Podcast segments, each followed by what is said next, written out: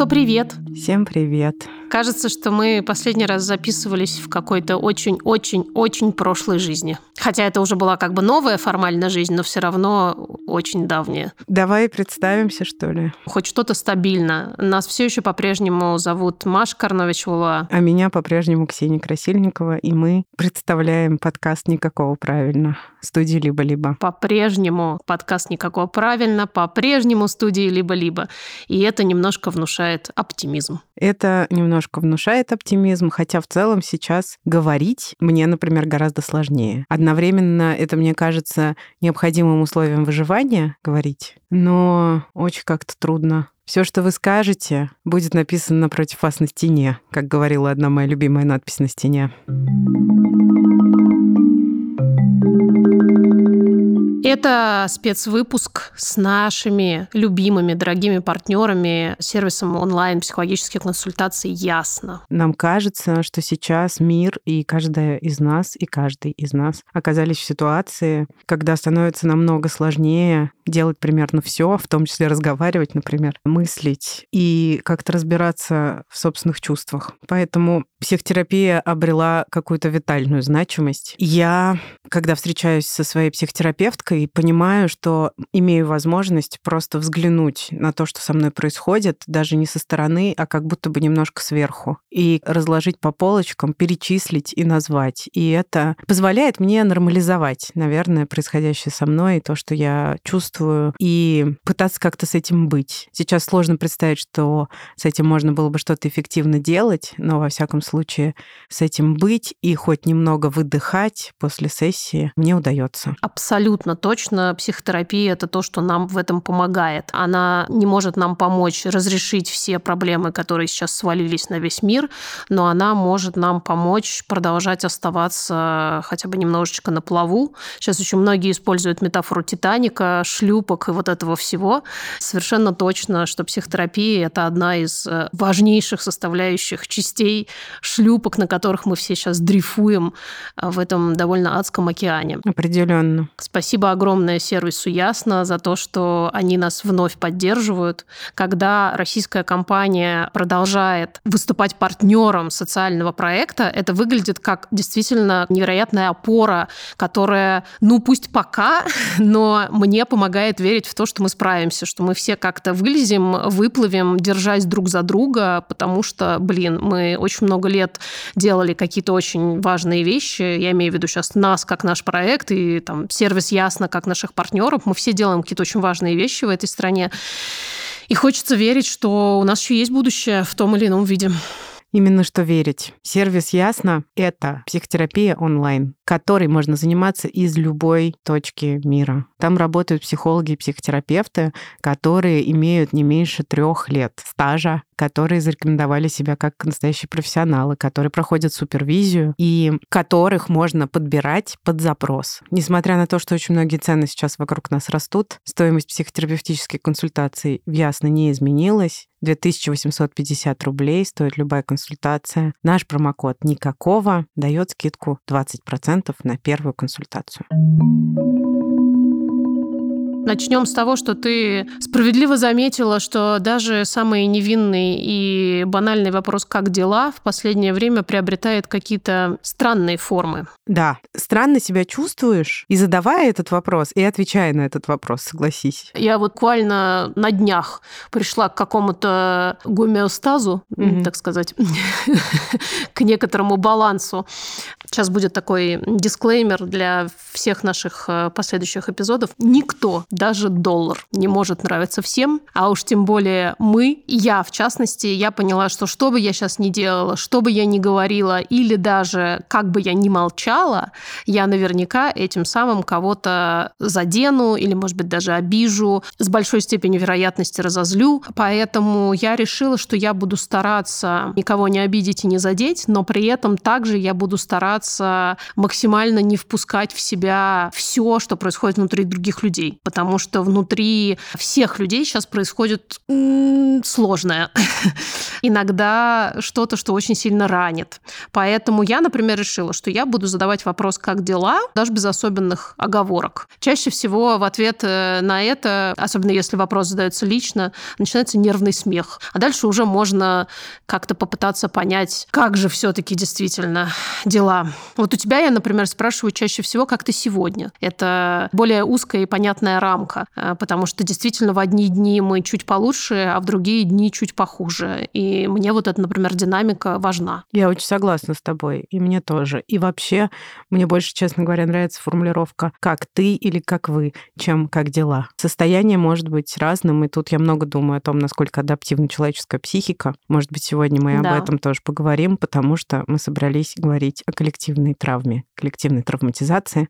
Очевидно, эта штука происходит с нами со всеми, и когда я думаю о какой-то подходящей метафоре, то я их не только сама придумала, я их слышу много от кого, что все происходящее похоже одновременно на фильм «Катастрофу» и компьютерную игру э, в жанре хоррор, в которой ты пытаешься выжить. Я, правда, очень боялась, особенно в самом начале, всего происходящего, что я, типа, не выдержу. Я, причем даже не знаю, что я подразумевала в этот момент под этим. Вот не выдержу, не справлюсь, но это была такая внутренняя, действительно, ощущение внутренней катастрофы, что я совсем, совсем потеряю разум. И чуть позже э, стало понятно, что также страшно за свои деньги, на которые мы будем жить каждый день, потому что совершенно непонятно, что будет дальше. Но в обоих случаях, так или иначе, я нашла для себя какой-то пока внутренний баланс между страхом и попыткой, не хочу говорить слово справляться опять, потому что сейчас... Да, я для себя как-то определилась с метафорой, что я проползаю, выдерживаю. Ну да, у меня вот что-то с водой больше почему-то связано, вот у меня ощущение, что я не тону. Совершенно непонятно на самом деле вот в моей метафоре, что будет дальше. Непонятно, идет ли помощь, я не знаю.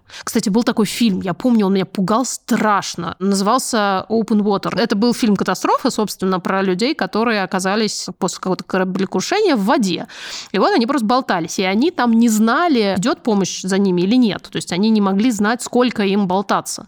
И вот это психологически одна из самых страшных штук. Когда происходят большие трагедии, мы не можем точно знать, когда станет легче. Мы сейчас, например, находимся в длящейся травме. Бывает, э, ну, например, из тех травм, которые достаточно хорошо изучены, это 11 сентября в Америке, да, это была более-менее моментальная моментальная травма, да, то есть это все произошло быстро. А вот, например, а, ковид, еще одна коллективная травма, которую много исследователей упоминают, и вот наша текущая ситуация, это штука, которая длится. И мы никогда не знаем, когда она закончится. И от этого мы не можем рассчитать собственные силы, как с этим воздухом, да, который ты набираешь, прежде чем идти под воду. Мне кажется, что еще многие переходы между состояниями и между чувствами, во-первых, сложновато отслеживать, и они часто происходят помимо воли, сами собой. Я вспомнила, как где-то примерно неделю назад я поймался на том, что я не могу шевелиться. Я не могла встать для того, чтобы достать из рюкзака зарядку для ноутбука и поставить его заряжать. Несколько часов, пока он почти не разрядился. Это была интересная соматическая реакция на происходящее, и она была не у одной меня.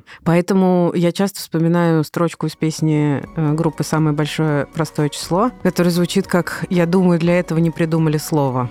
Я думаю, для этого не придумали слова. Я думаю, для этого не придумали слова. Я думаю, для этого не придумали слова. Я думаю, для этого не придумали слова. Мне, правда, иногда не хватает вокабуляра для того, чтобы описывать реакцию и чувства, возникающие в ответ на происходящее. Мне кажется, очень важная мысль, э, которую мне сказала терапевтка как-то про то, что мы никогда не были хоть сколько-нибудь похожи на текущую ситуацию. Это очень важно себе все время напоминать, потому что мы с ней говорили о том, что я пытаюсь применять знакомые мне уже инструменты, испробованные разные, для того, чтобы справляться с текущей ситуацией. То есть если мы думали, да, сейчас все смеются, а можно обратно ковид вернуть, да, чтобы все дома просто сидели и телевизор смотрели.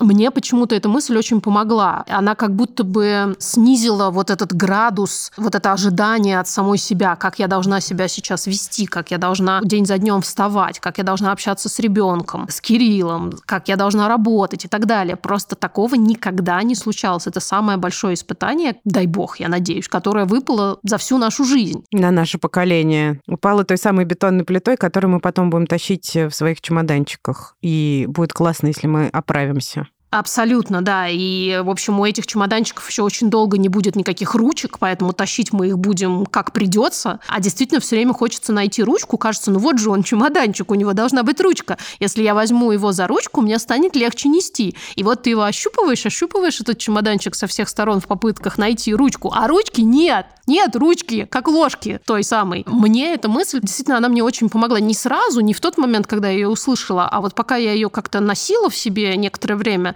и сейчас я о ней заново вот заговорила и поняла, что да, действительно, я как будто бы признала это и простила себе неумение, невозможность справиться с текущей ситуацией. Я вот чего-то там каждый день изобретаю. На каждую следующую ситуацию я как-то себя по-новому веду. Вспоминаю про мой любимый self-compassion, Compassion. Самосострадание. Самосострадание. Я стараюсь в каждой абсолютно ситуации себя прощать. Где бы я там не справилась, опять же, возвращаясь к мысли о том, что что бы я ни сказала, я кого-то обижу, кому-то там моя какая-то шутка покажется неуместной, я буду себя прощать, потому что ситуация сложилась так, что окружающие сейчас прощают с большим трудом.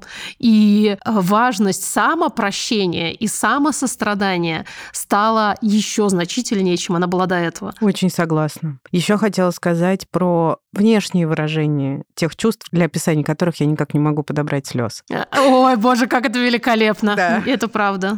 Слов не могу подобрать, и слез не могу подобрать тоже, потому что первые несколько дней я часто и много плакала, а потом у меня это просто вырубило эту реакцию. И довольно мучительным оказалось ощущение, что я очень хочу плакать и не могу. Я хочу, чтобы это закончилось, у меня есть некоторая надежда на один момент в будущем, который, надеюсь, наступит. И почему-то есть надежда, что я смогу поплакать тогда. Вот это да. вот даже физиологически странно, когда у тебя ощущение, что у тебя глаза на мокром месте, а слезы из них не льются. Когда я знаю, что люди вокруг меня плачут, они мне об этом говорят, или я это вижу, я испытываю некоторую радость за них, потому что я понимаю, что это классный способ выразить эмоции, да, Абсолютно. и почувствовать облегчение да. все-таки.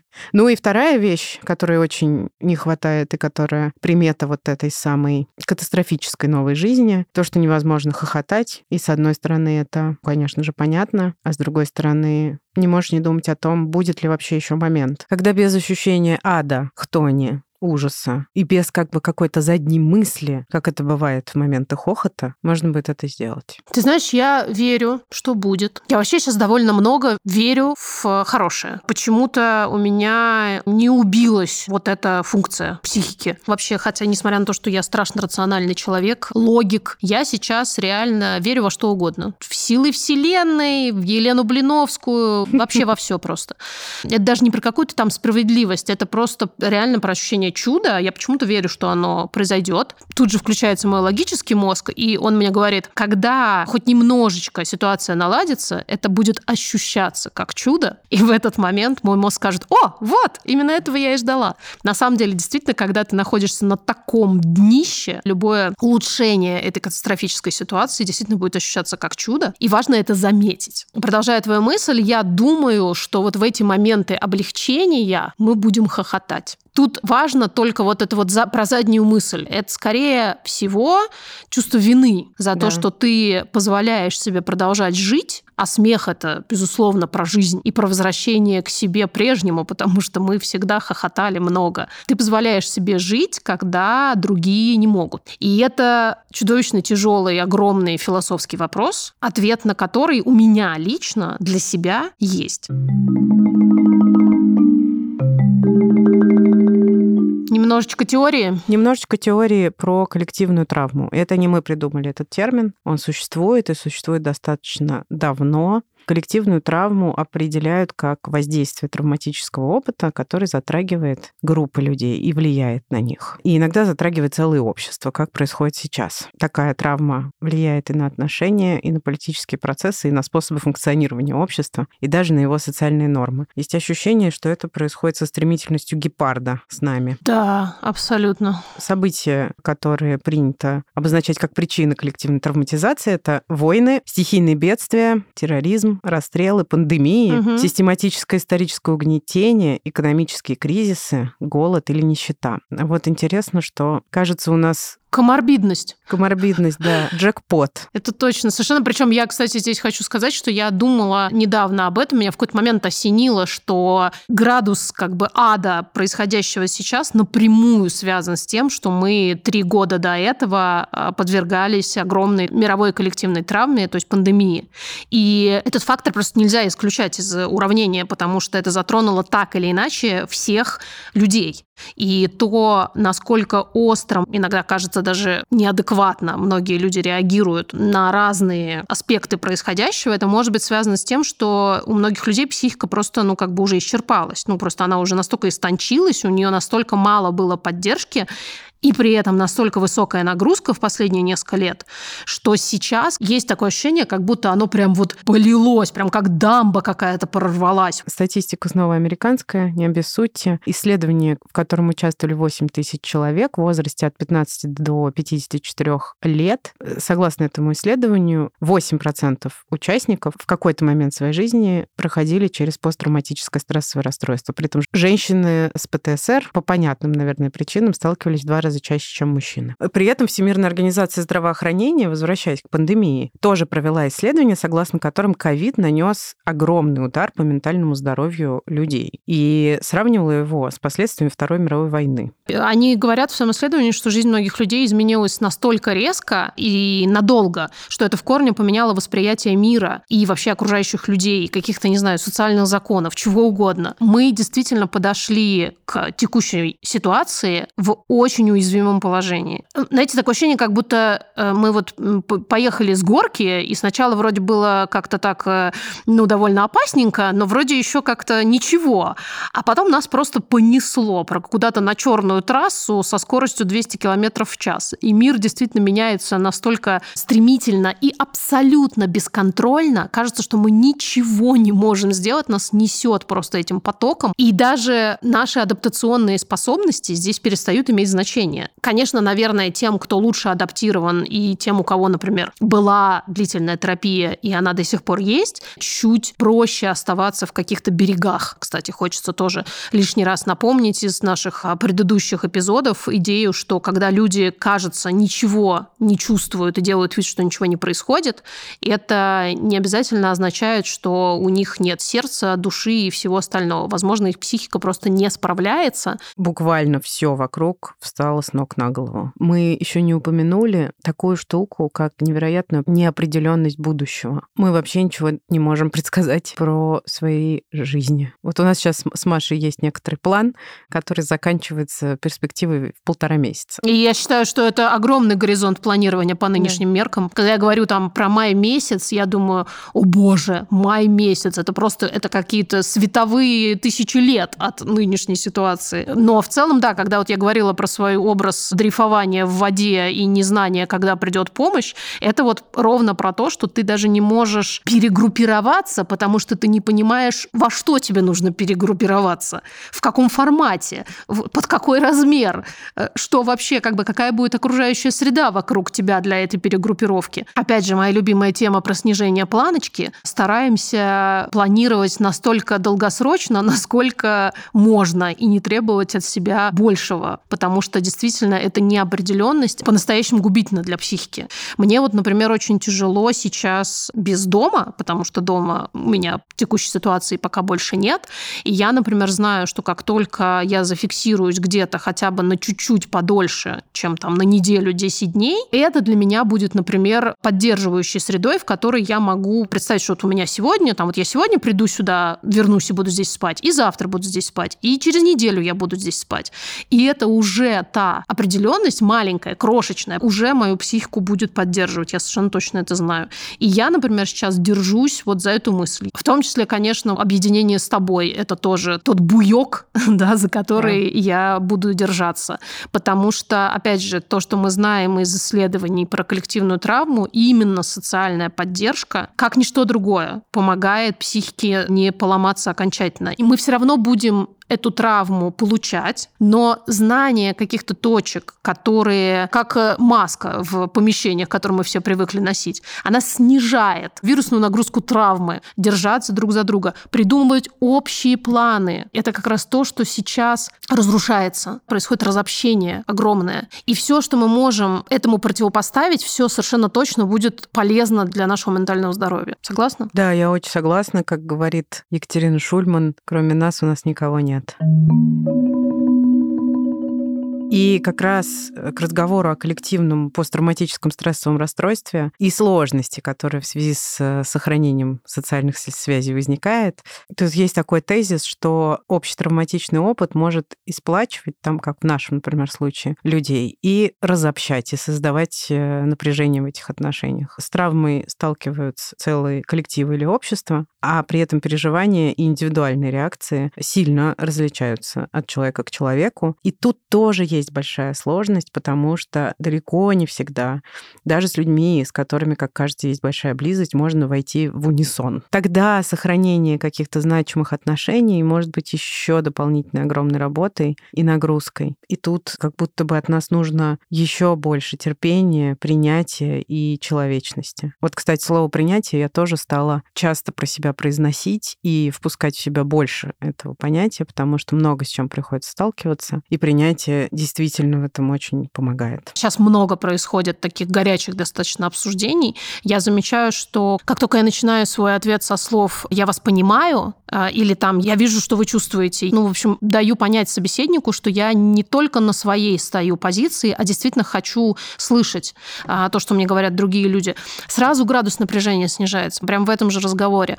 Потому что мне кажется, что даже те люди, которые сейчас перерабатывают этот тяжелый опыт через а, большое количество злости, хотят, что ли, какой-то островок найти, где можно выдохнуть. Хотя злость и агрессия — это очень мощные, очень энергичные такие чувства, которые позволяют нам двигаться вперед, они одновременно утомительны. Это как ходьба и бег. Бег классный, он заряжает энергией, но в какой-то момент ты устаешь. Мне кажется, что каждый из нас мог бы действительно покатать внутри себя эти разные ощущения, разные чувства. Для меня было бы не лишним иногда попробовать попробовать себе чуть больше дать э, возможность проявить агрессию, потому что я, например, склонна к тому, чтобы это чувство внутри себя подавлять, потому что я его боюсь, я его считаю разрушительным, я не очень умею с ним обращаться, а э, кто-то наоборот. И мне кажется, что если бы мы все действительно ни за какие чувства себя не стыдили и пытались бы действительно как-то вот их перебирать, как четки, не знаю, как шарики какие-то разноцветные рассматривать, а здесь, а так, а вот всяк. И при этом действительно имели бы свои задачи и стараться не, не эскалировать никакие конфликты, то мне кажется, что мы могли бы тем самым вот эту нашу коллективную травму действительно чуть-чуть как будто бы приглушить. Согласна. Психологи говорят, что то, насколько близко мы соприкасаемся с травматичным событием, влияет на нас больше, чем, например, глубина потери. После 11 сентября люди, которые видели, как самолеты врезаются в башни-близнецы, имели больше симптомов ПТСР, чем, например, люди, которые потерпели финансовые убытки. Я слушала, кстати, подкаст, э, который касался изучения коллективной травмы после 11 сентября, и посмотрели, как, например, дети, которые непосредственно соприкоснулись с даже видео врезающихся в башни самолетов, как они через много лет это переживают, какое влияние это оказывает на их физическое, соматическое здоровье в том числе, mm-hmm. потому что это отдельная большая тема, как травма влияет на наше тело. Я сейчас читаю книжку про это, и это, конечно, невероятно все интересно, и меня это очень успокаивает, потому что как бы все это ни было сложно, глубоко, разрушительно и так далее, у нас все-таки есть инструменты, что мы можем с этим делать. Не полностью, конечно, смыть весь этот налет налет боли и ужаса с себя, но немножечко протереть хотя бы какие-то особенно важные места. Эта исследовательница, подкаст, который я слушала, говорила, что люди, которые смотрели вот эту телетрансляцию в онлайне, зачастую оказывались более травмированными, даже чем те люди, которые, ну, скажем, потеряли близких, но при этом не видели ничего своими глазами. При этом у них не было вот этого глубокого и, как оказывается, такого несмываемого шрама, который происходит в результате непосредственного соприкосновения, наблюдения даже через телевизор, не говоря уже о всех тех людях, которые были на месте. Конечно, когда мы говорим о нашей текущей ситуации, мы не можем даже примерно сравнивать степень этой травмы условных нас, находящихся в безопасности, и тех людей, которые непосредственно прямо сейчас испытывают опасность для своей жизни, для своих близких и находятся внутри, в эпицентре происходящего. Им потребуется, конечно, больше профессиональной помощи. Но меня очень успокаивает, что эта помощь есть. Увы, человеческая история такая кровавая, что поводов изучить, как работает коллективная травма и как ее вылечивать, было много. Я надеюсь, что этот печальный и тяжелый опыт э, поможет нам помогать другим людям, когда все это закончится. Да, кстати говоря, в частности, считается, что в лечении посттравматического стрессового расстройства лучше всего помогает когнитивно-бихевиоральная терапия. Медикаментозное лечение в преодолении последствий ПТСР – это не первый выбор. А вот переработка с помощью КБТ или, кстати, угу. еще одного подхода – EMDR, ДПДГ, десенсибилизация и переработка движением глаз. Это немножко выглядит как магия со стороны, потому что перед глазами размахивают палочкой, но это очень хорошо да. исследованный метод для работы с травматичным опытом. Есть еще эксперименты и исследования, которые подтверждают, что вот эта боль, которую люди разделяют друг с другом и испытывают ее коллективно, может еще и помочь сближению, наоборот, и созданию каких-то социальных эффективных связей внутри э, комьюнити. Такой интересный процесс сейчас одновременно происходит очень серьезное разобщение общества, и если говорить конкретно о российском обществе и о мировом комьюнити, происходит большое разобщение, но вместе с этим происходит мощнейшее сплочение тех, кто и так до этого, в принципе, тяготел друг к другу, сейчас просто приклеивается каким-то клеем моментом. И, блин, ну, простите меня за идиотский пафос, но я верю, что мы вместе какое-то светлое будущее выстроим в том или ином виде. Осветленное. Ну, слегка осветленное, да, такое. Есть еще такое понятие травма свидетеля или викарная травма, она еще на языке специалистов называется. Это когда люди свидетельствуют какие-то страшные события, происходившие или происходящие с теми, кто с ними рядом.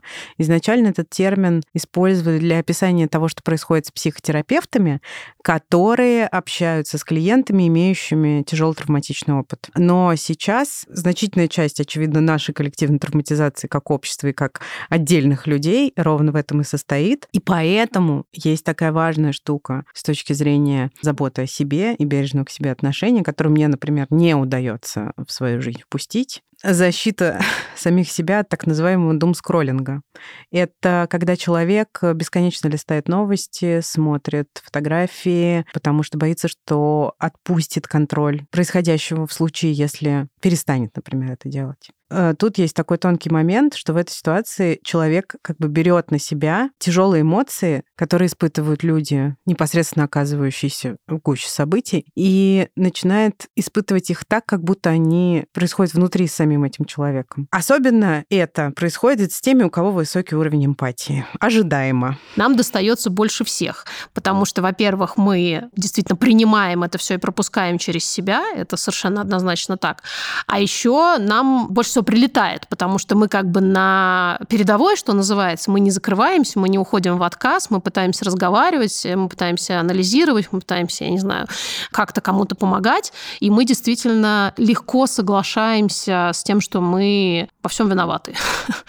Когда ты испытываешь такие сильные, болезненные эмоции и ничего с ними не можешь сделать, то есть ты не можешь от этого скрыться, убежать, э, как-то повлиять, остановить это, то ты не просто пропускаешь это через себя, а как будто бы затычку какую-то ставишь, чтобы оно там внутри осталось. Попытка самонаказания своего рода, как можно больше быть в этих эмоциях, как можно активнее в них находиться, чтобы, с одной стороны, действительно, как ты сказала, быть в иллюзии контроля над происходящим, а с другой стороны, кажется, что если мы будем испытывать такую же боль, как другие люди, мы как будто бы у них немножко эту боль заберем. Мы ее распределим, размажем по всем нам, и как будто бы она от этого для тех людей, которые страдают, станет меньше.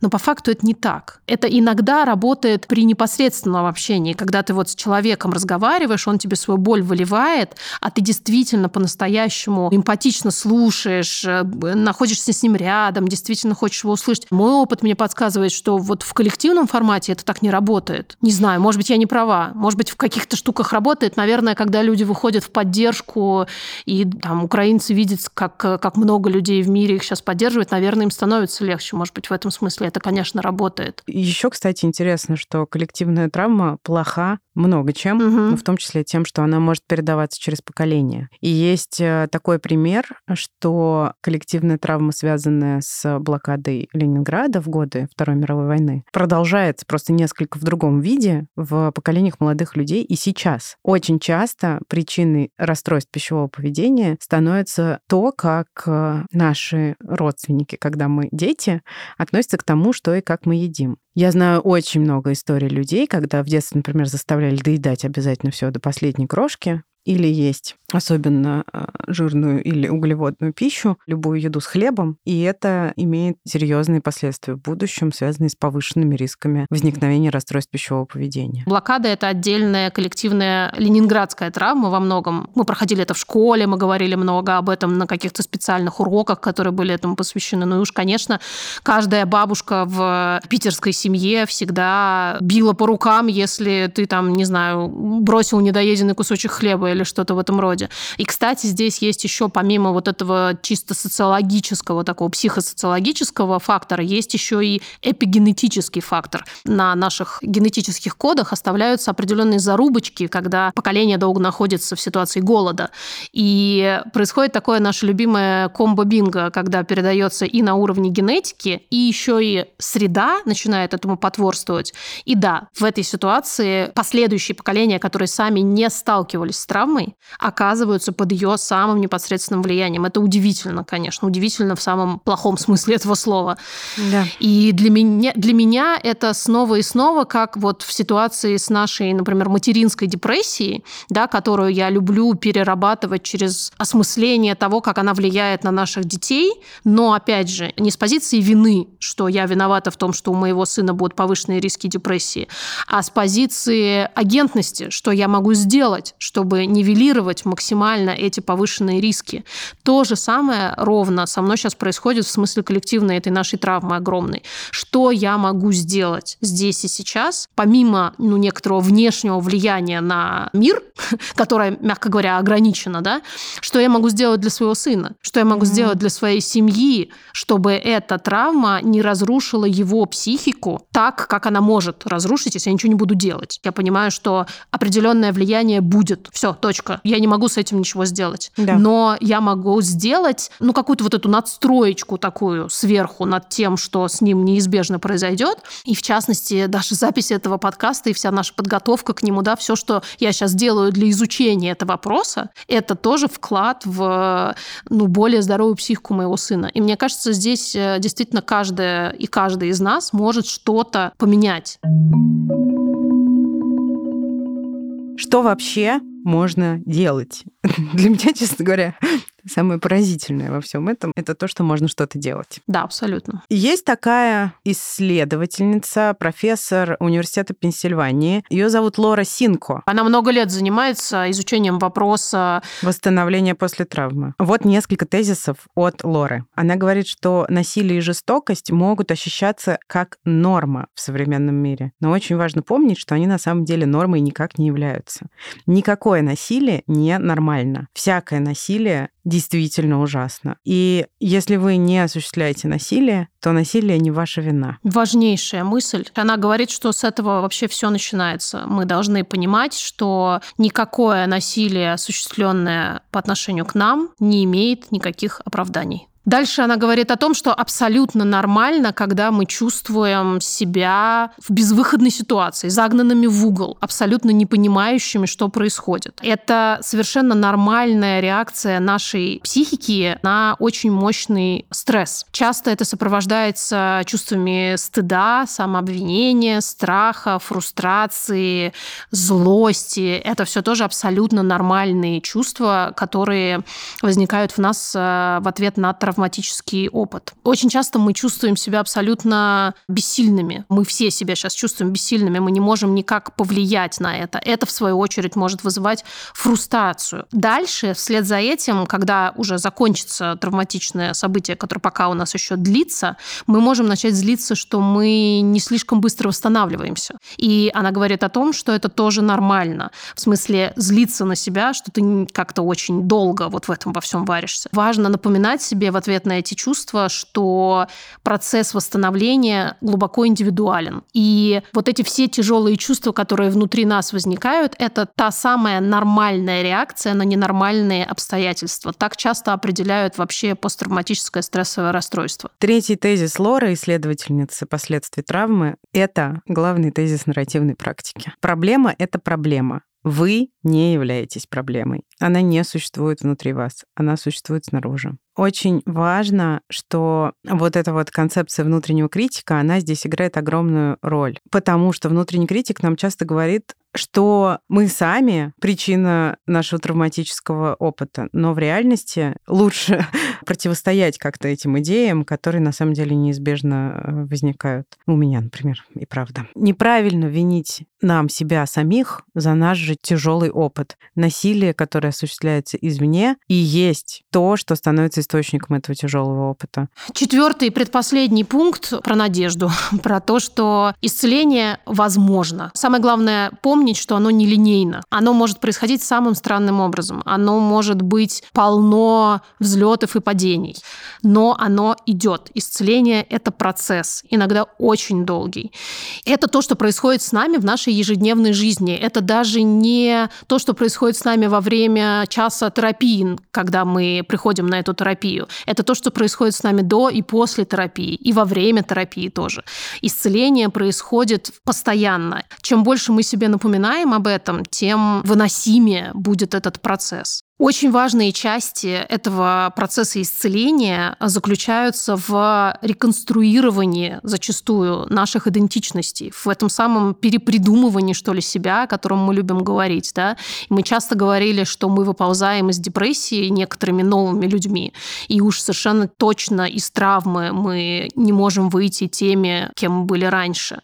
Но это не всегда плохо. Это не всегда означает, что все разрушено и абсолютно безнадежно. Иногда это значит, что свет в конце тоннеля есть, мы сможем восстановить доверие к людям, относительно позитивный взгляд на мир и найти какие-то новые способы для себя звучать в этом новом мире и слышать других людей, как они звучат в этом новом мире. Ну и последнее, что нам говорит Лора, что то самое исцеление требует от нас уязвимости. Эта уязвимость означает способность признавать и называть те чувства, которые мы испытываем давать им место и потом, когда они проходят, отпускать. А еще это значит, что если ты чувствуешь, например, какой-то момент или укол радости или счастья, это не обязательно, с одной стороны, значит, что ты уже преодолела, излечилась от своей травмы, но и не значит, что эта травма менее важна или менее значима. Но мы все заслуживаем счастья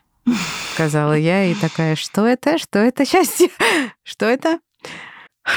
Но действительно. Это очень важно. Это очень важная мысль. Мы все заслуживаем счастья, и мы заслуживаем счастья даже тогда, когда очень-очень плохо. Я знаю, как это бывает, по крайней мере, я сама это переживала, когда ты находишься в глубине какой-то огромной боли, тебе кажется, что действительно любой укол, как ты справедливо заметила, счастье, это какое-то маленькое предательство. Угу. И по отношению к самой себе, да. переживающей травмы, и уж тем более по отношению к другим людям, которые не могут сейчас чувствовать этого счастья. Но возвращаемся к предыдущей мысли, это нелинейные процессы. В них нет никаких однозначных белых и черных сторон. Все такое серенькое.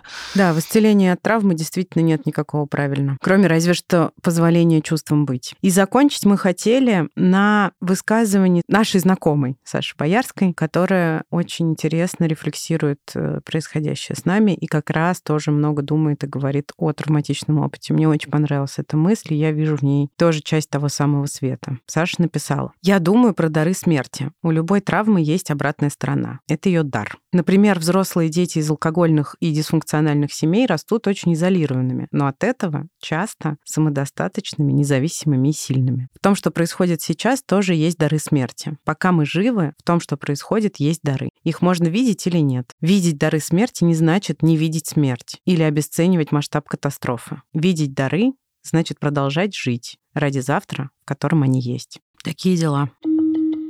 Есть еще один такой маленький дисклеймер о том, что мы собрались сделать довольно смелую, на мой взгляд, вещь, поговорить о концепции коллективной вины и о концепции коллективной ответственности, потому что мы с Машей сами друг с другом очень много об этом разговариваем, и почему-то это такой дискурс, который сейчас прям стал на дыбы, я бы сказала, его очень много вокруг, и у нас есть э, набор рассуждений на эту тему. Нам кажется, что это очень интересные концепции сами по себе, и они заслуживают какого-то осмысления. Они тоже непосредственно связаны с коллективной травматизацией. Да, потому что из э, коллективной травмы очень часто вырастает, собственно, коллективная вина, и наша позиция здесь довольно четкая. Мы с Ксуксой обе считаем, что коллективная травма есть, а коллективной вины нет.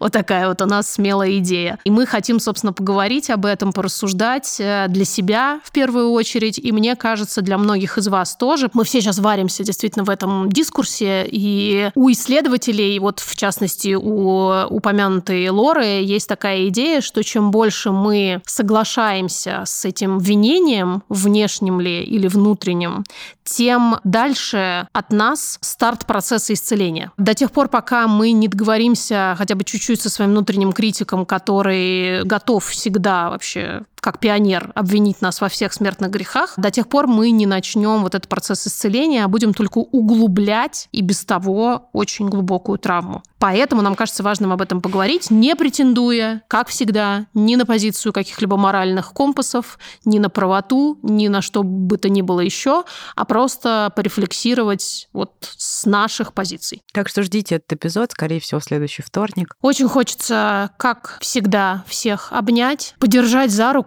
до всех, до кого удастся дотянуться. Пусть виртуально, но я сейчас очень чувствую эти маленькие объятия, которые у нас есть. Давайте быть вместе, даже в ситуации, когда наши онлайн-возможности все меньше и меньше, нам их э, подрезают и подрезают, но пока они у нас есть, они у нас есть. Мы надеемся, что и этот выпуск тоже был для вас поддержкой. Для нас, мне кажется, явно был, пока мы его записывали. Подписывайтесь на наш телеграм-канал. Ссылка в описании. И мы сделали, как обычно, все, что мы делаем вместе с Гульнарой Делекторской, Кириллом Сычевым, нашими продюсерами. С Юриком Шустицким, нашим звукорежиссером, и Наташей Поляковой, нашей художницей. Хочется лишний раз вам, ребята и девчонки, в ушки вам это напомнить. Мы вас любим. И все-все-все, кто сейчас нас слушают, мы вас очень любим.